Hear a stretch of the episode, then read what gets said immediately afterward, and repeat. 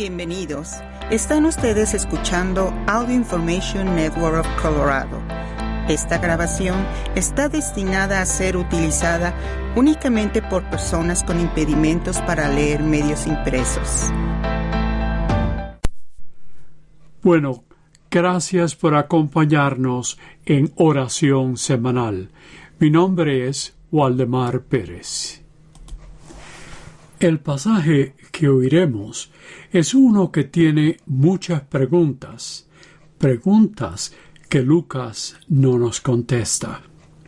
Por ejemplo, ¿cómo es posible que la visita a su pueblo cambie de entusiasmo a hostilidad, al punto de querer matarlo? Y otra, ¿cómo Jesús se escapó sin que no lo pegaran. El único detalle que nos da es que la gente del pueblo no lo consideraban algo especial. Quizás ni sabían de sus poderes milagrosos. Es posible que Lucas nos describe este evento para estar alerta de lo que pasaría en cierto tiempo, muy pronto, de cómo su ministerio de enseñanzas y de curas eran muy populares y de pronto llegó a la oposición, especialmente oposición de los líderes, los líderes religiosos. Pero oigan este pasaje que son nueve versículos. San Lucas capítulo 4 versículos 21 al 30. Lectura del Santo Evangelio según San Lucas. En aquel tiempo, después de que Jesús llegó y leó en la sinagoga un pasaje del libro de Isaías, dijo, Hoy mismo se ha cumplido este pasaje de la Escritura que ustedes acaban de oír. Todos le daban su aprobación y admiraban la sabiduría de las palabras que salían de sus labios, y se preguntaban, ¿no es este el hijo de José? Jesús les dijo, seguramente me dirá aquel refrán, médico, cúrate a ti mismo, y haz aquí, en tu propia tierra, todos esos prodigios que hemos oído que has hecho en Cafarnaún. Y añadió, yo les aseguro que nadie es profeta en su tierra. Había ciertamente en Israel muchas viudas. En los tiempos de Elías, cuando faltó la lluvia durante tres años y medio, y hubo un hambre terrible en todo el país. Sin embargo, a ninguna de ellas fue enviado Elías, sino a una viuda que vivía en Sarepta, de la ciudad de Sidón. Había muchos leprosos en Israel en tiempos del profeta Eliseo. Sin embargo, ninguno de ellos fue curado sino Naamán, que era de Siria. Al oír esto, todos los que estaban en la sinagoga se llenaron de ira, y levantándose lo sacaron de la ciudad y lo llevaron hasta un barranco del monte, sobre el que estaba construida la ciudad, para despeñarlo. Pero él, pasando en medio de ellos, se alejó de ahí. Palabra de Dios. En este pasaje que hemos leído, podemos encontrar cuatro puntos en los cuales están unidos de una manera u otra. Ellos nos dicen que Jesús no era un político que trató de ofrecer los servicios de los que deseaba el pueblo. Jesús fue un profeta que fue fiel, fiel a su misión, aquella misión de Dios, no importándoles cualquier consecuencia como ocurre en este pasaje. Los primeros versículos nos dicen de su manifestación pública cuando va a la sinagoga, que probablemente lo hacía semanalmente. Se le pide que lea un pasaje del profeta Isaías. Y así se sentó para hablarles. Simplemente les dice que el pasaje se ha cumplido en lo que les dijo. Una oración pequeña.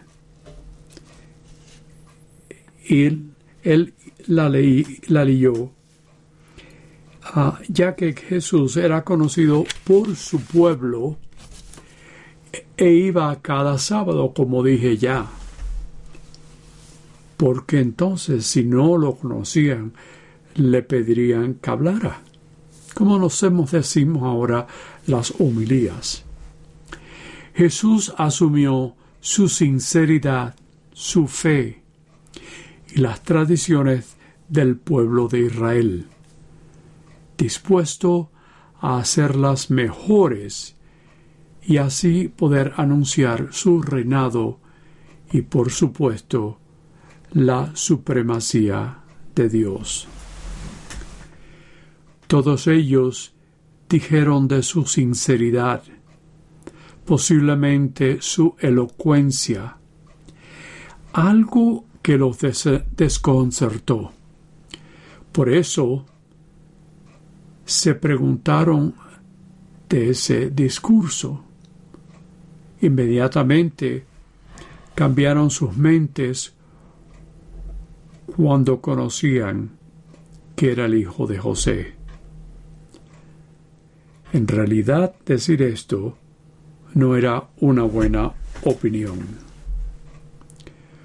¿Cómo es posible que este hombre, a quien conocemos, pueda hablar de esta manera? Eso es lo que decían ellos. Algo que es posible que lo pensaban muchas veces, especialmente en este pasaje. La típica idea que sabemos y que a lo mejor hemos pasado, no podemos ser profetas en nuestra propia tierra. Este fue el segundo punto que les dije y para responderles les dice que ellos no eran mejores que sus antepasados es cuando les da un ejemplo del pasado, cuando los profetas fueron mandados por Dios a ese grupo, a ese pueblo selecto, y que no oían lo que Dios les decía a través de las palabras de Jesucristo. Y así procede con la nota de las muchas viudas en Israel. Ese otro punto. Es aquí cuando hubo una sequía inmensa. Y entonces menciona la viuda en el pueblo de Serepta. Ella se le dio un gran favor cuando Elías la ayudó a coser el pan. Perdón, no Elías, sino Eliseo. Pero las otras viudas no tuvieron ese gran favor. Jesús habla de Naamán, que era del pueblo de la ciudad, del pueblo de Siria, al norte de Israel. Él fue curado por Eliseo, ya que Naamán era leproso. Alguien que lo ayudó y lo sanó. Eliseo. Y que en Israel habían tantos leprosos que no fueron sanados. No podían hacerlos a todos. Que nosotros sepamos. Es interesante cómo Jesús habla de dos eventos que aunque de Israel fueron curados por alguien conocido y Jesús indica que ellos no conocían a la viuda o al sirio leproso. Y aquí él trata de curar y a pesar de todo no le estiman bien. Por eso la idea de un profeta que no cura o hace algo en su propia ciudad. Este caso de la viuda y el sirio lo pueden leer en el libro número uno de Reyes, el capítulo 17, y en el segundo de Reyes, capítulo 5, si están interesados y se quieran saber un poco más. Es bueno entender de dónde viene lo que Jesús habla. Se ve y sabemos y vemos por lo que oímos que Jesús conocía sus escrituras muy bien y que las utilizaba perfectamente. El último de los eventos se acerca de los que vivían ahí. Comenta la reacción de ellos en términos de ira. Algo diferente al principio de su reacción. Aquellos en la sinagoga comprendieron lo que dijo, entendieron lo que dijo, pero por su poca fe lo rehusaron. Por eso él trajo sus bendiciones mesiánicas a los gentiles en su tiempo, especialmente después que empieza el principio de la cristiandad, después de su resurrección. Ellos estaban tan enfadados, tan iracundos, que decidieron que ahí y entonces trataron de matarlo y trataron de hacerlo tirándolo en un barranco sobre el cual estaba construida la ciudad, es decir, en uno de los muros alrededor de Jerusalén. Pero se le fue. ¿Y cómo? No lo sabemos. Y San Lucas no los dice. Pero Jesús desapareció. ¿No creen que esta reacción afligió a Jesús? Que trataran de hacer algo a una persona que vivía en el mismo lugar que ellos. Y es por eso imposible que fue lo que muchos de, ellos querían hacer de tratar de matarlo. Y en realidad es algo que sucedería en cierto tiempo. Estamos hablando de lo que pasó en la Semana Santa el pasaje o versículo 11 del capítulo 1 de San Juan dice, a sus propia gente vino, pero los suyos no lo aceptaron.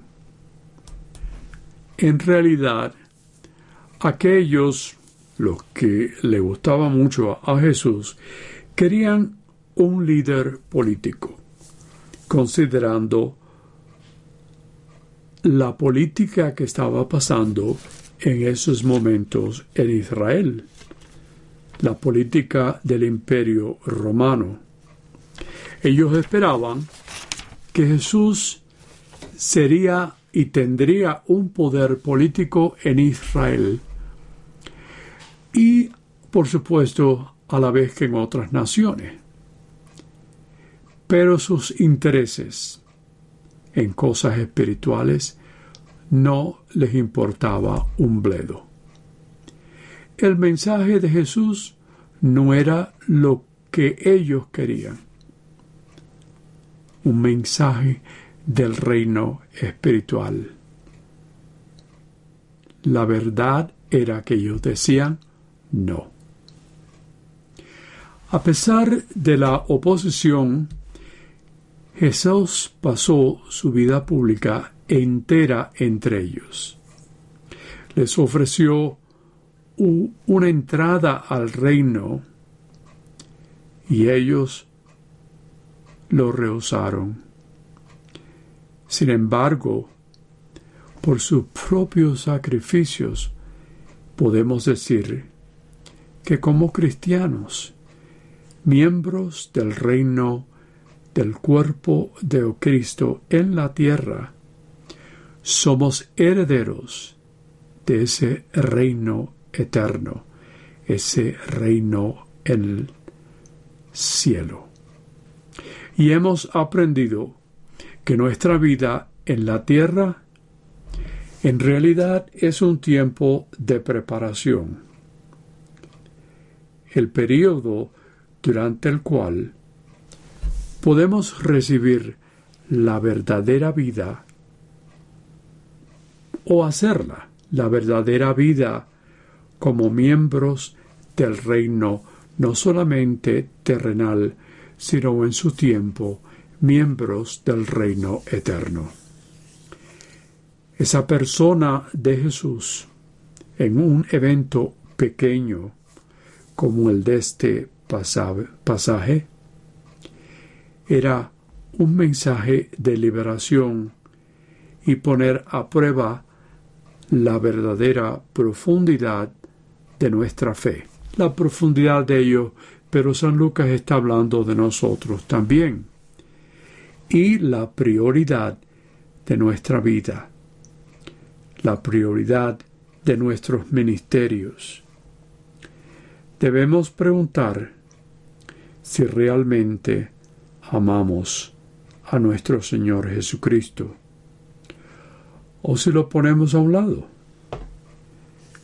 Si realmente decimos sí, sabemos que no perderemos nuestro lugar en ese reino celestial. Amén. Oremos ahora. Para nosotros, que aceptemos las voces que son inspiradas por el Espíritu Santo, aun cuando nos desafíen o nos critiquen. Roguemos al Señor. Para los líderes del mundo que respondan con amor a las necesidades de sus pueblos y las necesidades de los pueblos vecinos. Roguemos al Señor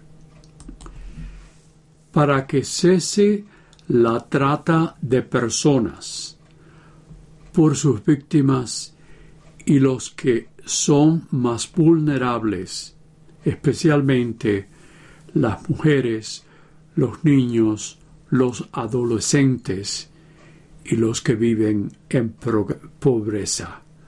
Roguemos al Señor.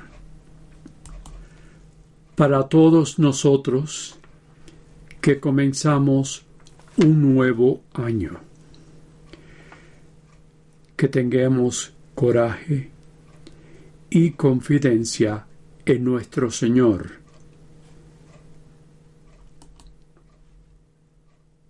Que nos ilumina totalmente. Roguemos al Señor por las viudas y los viudos y los huérfanos y por los que necesitan compasión y amor. Roguemos al Señor. Te pedimos, Señor, por el final de la pandemia que continúa haciendo su estrago, no solamente aquí, sino en todo el mundo. Roguemos al Señor por los enfermos y los que sufren, y los que recordamos en nuestras oraciones calladas, para que reconozcan el poder sanador de nuestro Señor. Roguemos al Señor.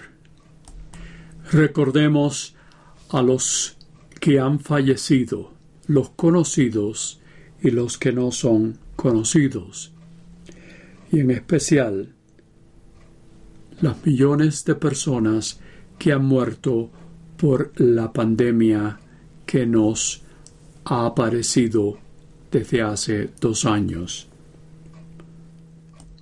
Y que Dios los haya recibido con una bienvenida en su salón del banquete celestial. Roguemos al Señor.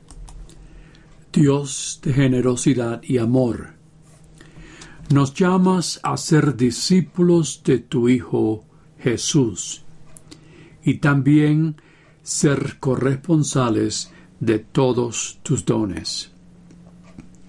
Abre nuestras mentes y corazones al ser más conscientes y agradecidos de tus incontables bendiciones. Transfórmanos por el poder de tu Espíritu a una vida de corresponsabilidad llevada por una oración llena de fe, de servicio al prójimo y de compartir con generosidad. Enséñanos a ser fieles siervos de tus dones y con la ayuda de María que podamos redoblar los dones que nos has dado. Esto te lo pedimos por Jesucristo nuestro Señor. Amén. Les damos las gracias por acompañarnos en oración semanal. Mi nombre es Waldemar Pérez.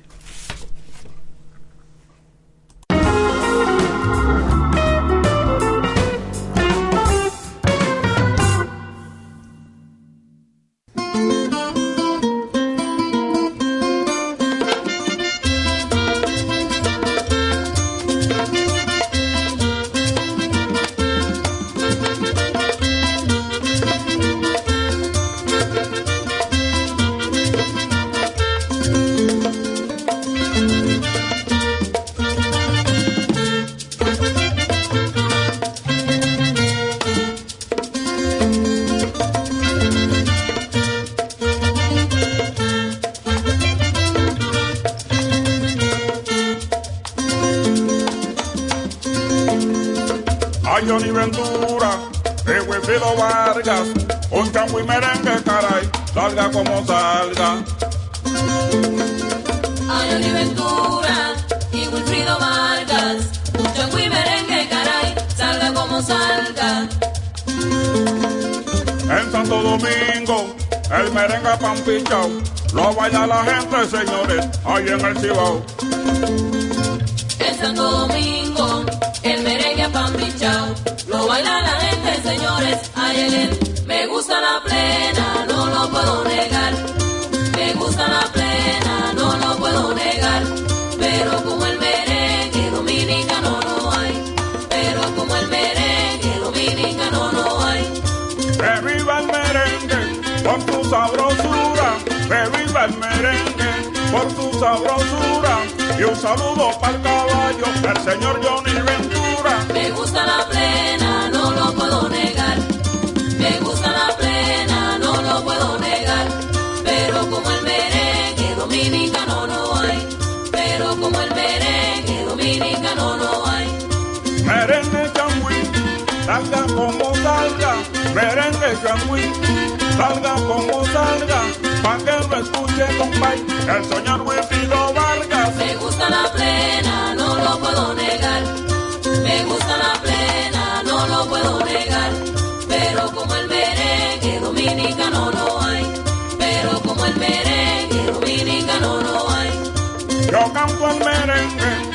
Amor profundo.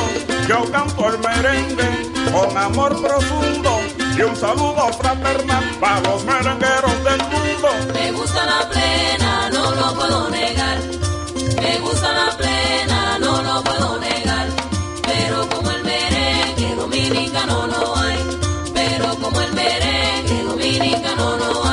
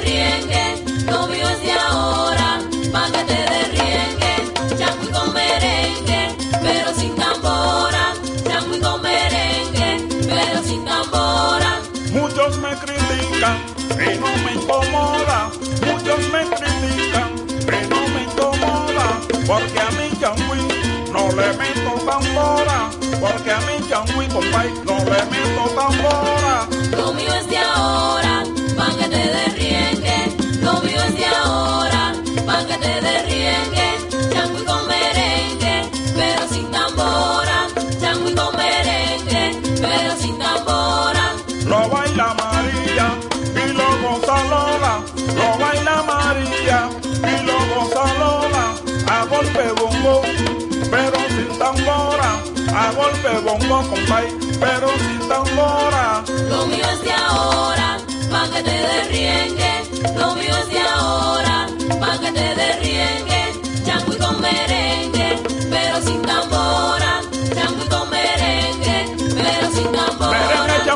sin tambora. Mi changüí no lleva A tambora. Johnny Ventura les gusta ahora. Mi changüí no lleva El tambora. Wilfrido Vargas no se incomoda. Mi changüí no lleva tambora. Allá en Colombia bailan ahora. Mi changüí no lleva tambora. En Panamá las mujeres ahora. Mi changüí no lleva tambora. a Puerto Rico y me voy a Ñola. Mi changüí no lleva tambora. Bueno, este, Lleva tambora. aquí hay gente que va a tener que tomar café claro.